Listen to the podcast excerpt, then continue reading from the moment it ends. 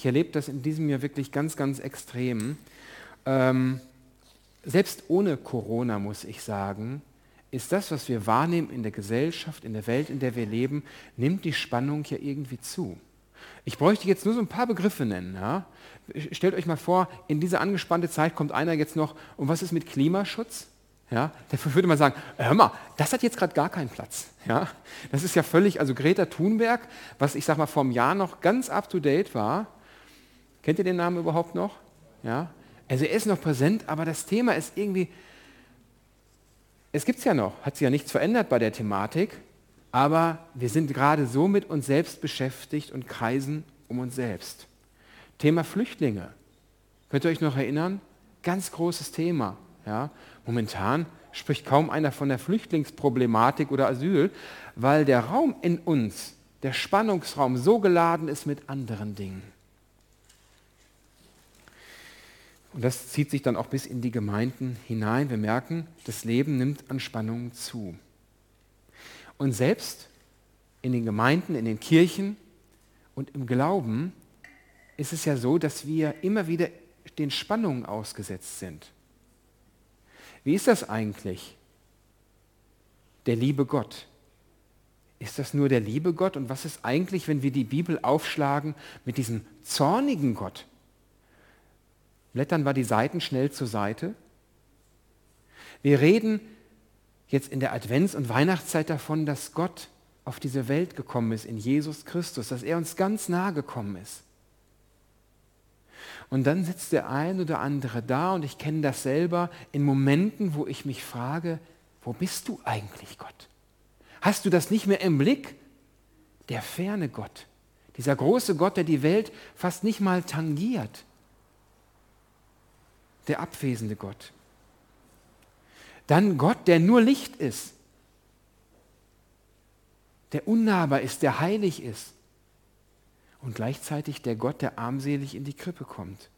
Gott der Richter, ist es der, der urteilt und verurteilt oder ist es der Anwalt, der beschützt?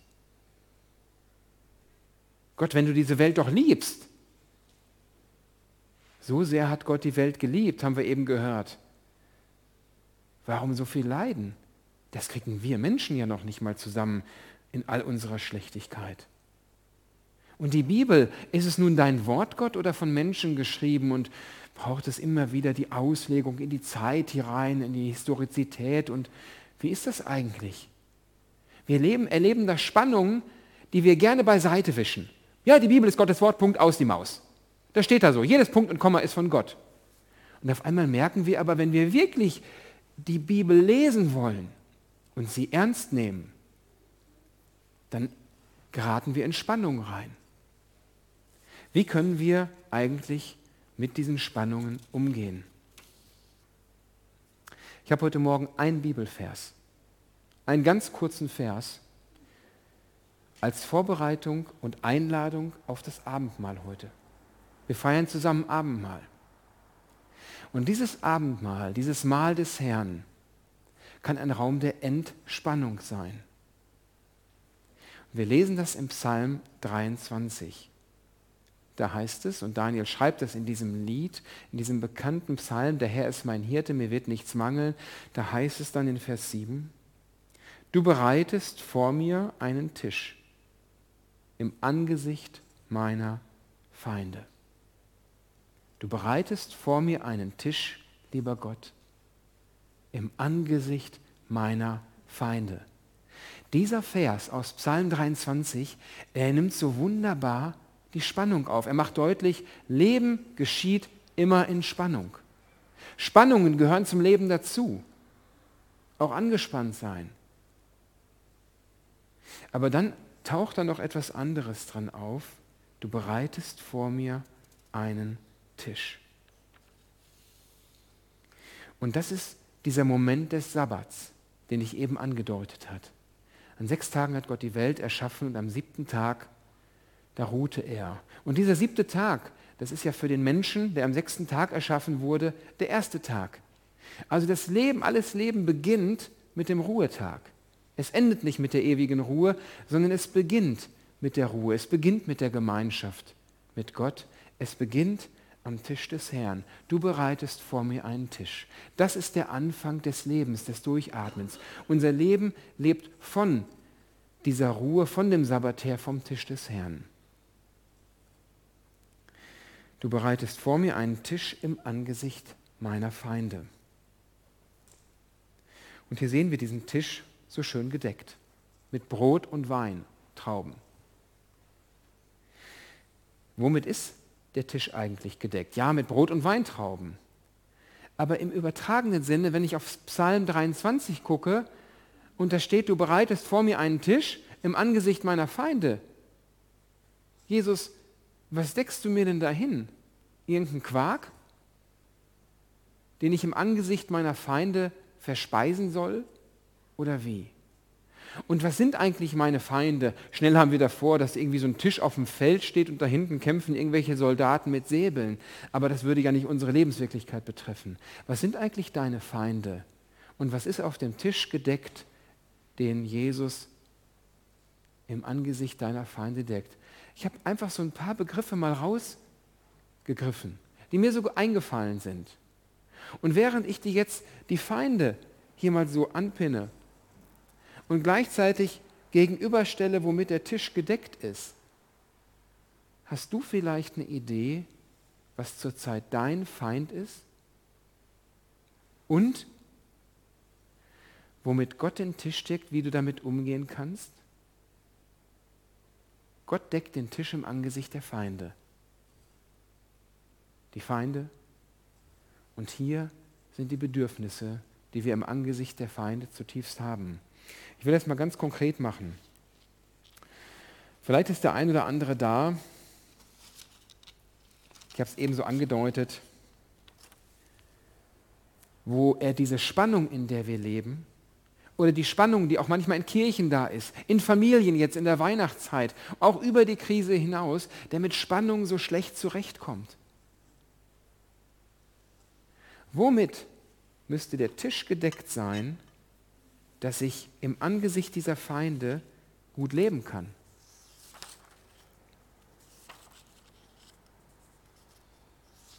Ich habe hier so einige Gaben, mit denen der Tisch wunderbar gedeckt sein könnte. Verteil die mal hier.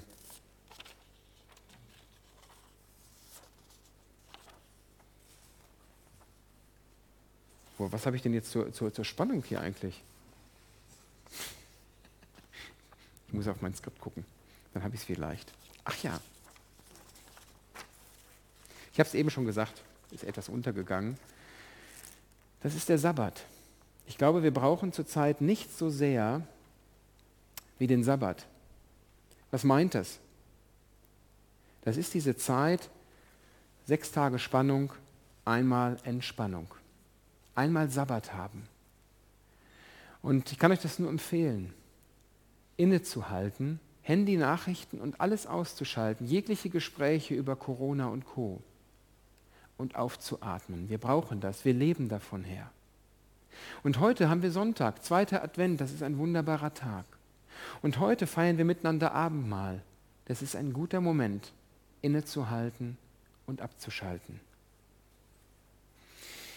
Was gibt es noch? Der eine oder andere erlebt vielleicht zur Zeit eine ganze Menge Anspruch. Das fängt an beim Geschenke besorgen, bis dahin, welche Meinung man haben muss angesichts der Krisensituation. Wie deckt Gott, womit deckt Gott den Tisch im Angesicht dieses Anspruchs? Ich habe einfach mal geschrieben Zuspruch. Der Anspruch lautet, du musst die perfekte Antwort haben auf die Krise, in der wir leben. Du musst auf das richtige Pferd setzen, die richtige Meinung haben zum Thema Maske, Politik, äh, äh, Querdenken, äh, Regierungsbeschlüsse und so weiter. Und das sind Ansprüche, die auf uns lasten. Machen wir das richtig? Funktioniert das alles so? Bin ich gut genug? Und dann sagt Jesus, du bist geliebt. Ich bin mit dir. Du bist nicht allein ich bin dein Licht. Und das kann Frieden schaffen, Das kann Frieden schaffen in all dem Krieg, den wir zurzeit erleben. Ich hatte keine bessere Idee hier, vielleicht hättet ihr das gehabt. Das kann Frieden geben in all dem Krieg, in all der Frustration, die wir erleben. Ich habe das mal mit, mit ich habe ja eigentlich Krieg, hm, ich habe das nicht so gut geordnet hier. Ich gebe zu, könnt ihr so ein bisschen mehr mitgehen hier. Wo habe ich denn den Krieg? Hier habe ich den Krieg. In all dem Krieg, der unser Feind ist, den wir gerade erleben, will Gott uns den Shalom schenken, diesen Frieden, den wir auch nirgendwo anders kriegen. Viele sagen ja, wenn das mit Corona erst vorbei ist, wenn erst die Kirche Dinge geklärt hat, wenn die Politik erst wieder richtig gut ist, wenn alles wieder klar ist.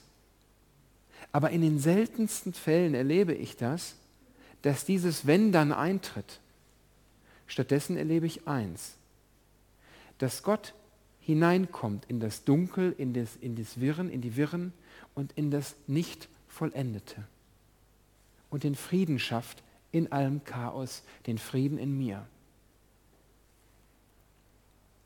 Manche leiden unter zum Beispiel Schmerzen. Ich sage das mal so. Die haben seit Monaten, vielleicht auch seit Jahren eine Krankheit und Schmerzen. Und das ist ihr Feind, der ihnen immer wieder gegenübersteht. Wie geht Gott damit um? Wir beten, Gott nimm die Schmerzen weg. Und Gott nimmt die Schmerzen nicht weg. Er verändert nichts an der Gesundheit. Und wir denken ganz schnell, warum machst du das nicht, Gott? Und er sagt, meistens gar nichts an dieser Stelle. Er scheint zu schweigen und das zermürbt so. Und viele, die das erleben, sagen, Gott, bist du eigentlich noch auf meiner Seite? Gott deckt den Tisch, indem er sagen will, du, ich möchte dein Heil werden. Ich möchte dich heil machen da drin. Wir streben Gesundheit an und das ist auch verständlich und gut. Aber Gott sagt, ich möchte dich heil machen. Das ist noch mehr. Ich komme also in diese Krise hinein und man erlebt diese Menschen manchmal, die mit irgendwelchem Ballast leben und man denkt, schrecklich, so ein Leben möchte ich ja nicht haben. Aber die sind heil geworden. Ein Feind könnte der Frust sein. Meine Güte, was ist hier los? Ich halte das nicht mehr aus. Und nicht wenige haben mir gesagt, man traut sich ja kaum noch was zu sagen. Oder ich bräuchte einfach mal ein Ohr, das mir zuhört. Mit dem ganzen Wirren und irren Zeugs zur Zeit. Wo kann ich damit hin?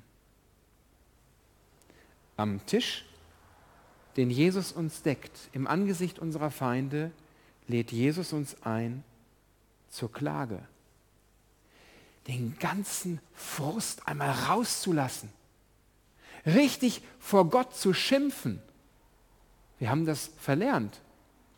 Ich wurde darauf angesprochen, da fragte jemand, kommt das eigentlich in den Gemeinden vor? Wir, wir sagen ja, wir, wir, haben Segensgebete. Wir werden heute noch eine Kindersegnung haben äh, im Anschluss an den Livestream. Wir machen das nur hier vor Ort, die Kindersegnung.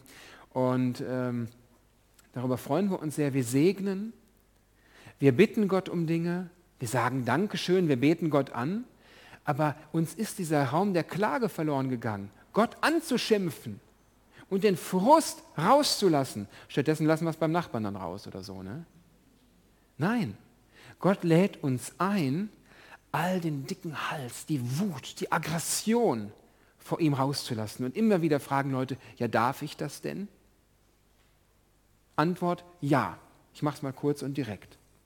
Wir lesen in der Bibel, in den Klagepsalmen, wo Menschen beten, Herr, bring meinen Nachbarn um, der mich ärgert. Dann brauchen wir nicht sagen, ja, darf man das denn? Macht er denn das richtig? Wir können davon lernen, mit einem Frust zu Gott zu kommen. Wie gehen wir um mit der ganzen Angst, die wir haben zurzeit?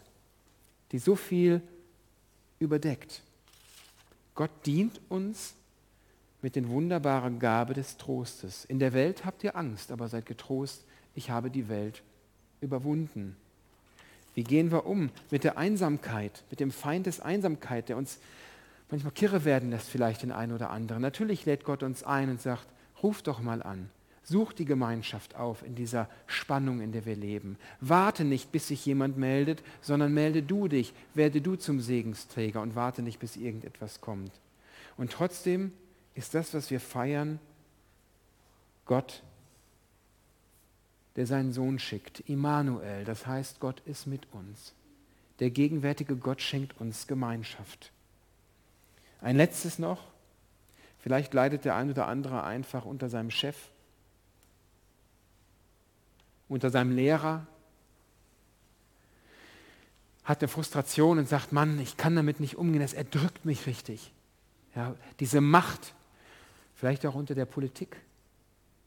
Mann, hält der eine oder andere nicht mehr aus, was da oben gemacht wird, in Anführungsstrichen. Wie begegnet Gott uns an dem reich gedeckten Tisch, den er im Angesicht unserer Feinde deckt? Hat einer eine Idee?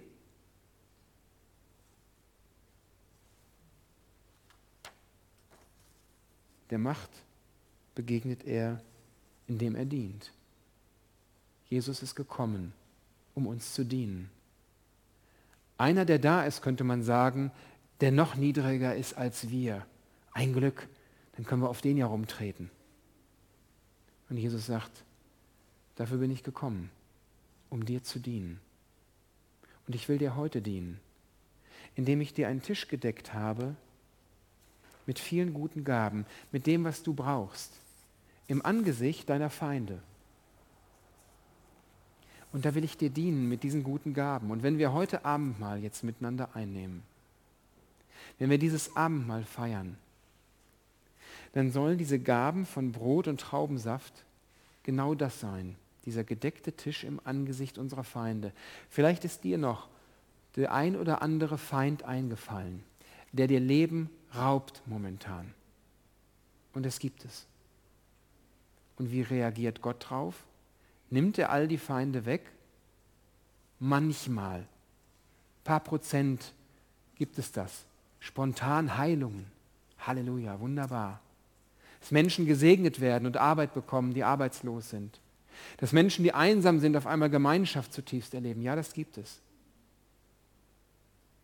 Aber zuallererst und in den allermeisten Fällen deckt Gott uns den Tisch im Angesicht der Feinde, die bleiben. Aber Jesus sagt, ich komme hinein in deine Spannung und ich will dich sättigen. Ich will deine Bedürfnisse sättigen. Ich will den Bedarf sättigen, dass du leben kannst darin. Und wir sind eingeladen am Tisch des Herrn. Jeder, jeder, der sagt, das will ich, ist eingeladen zu kommen.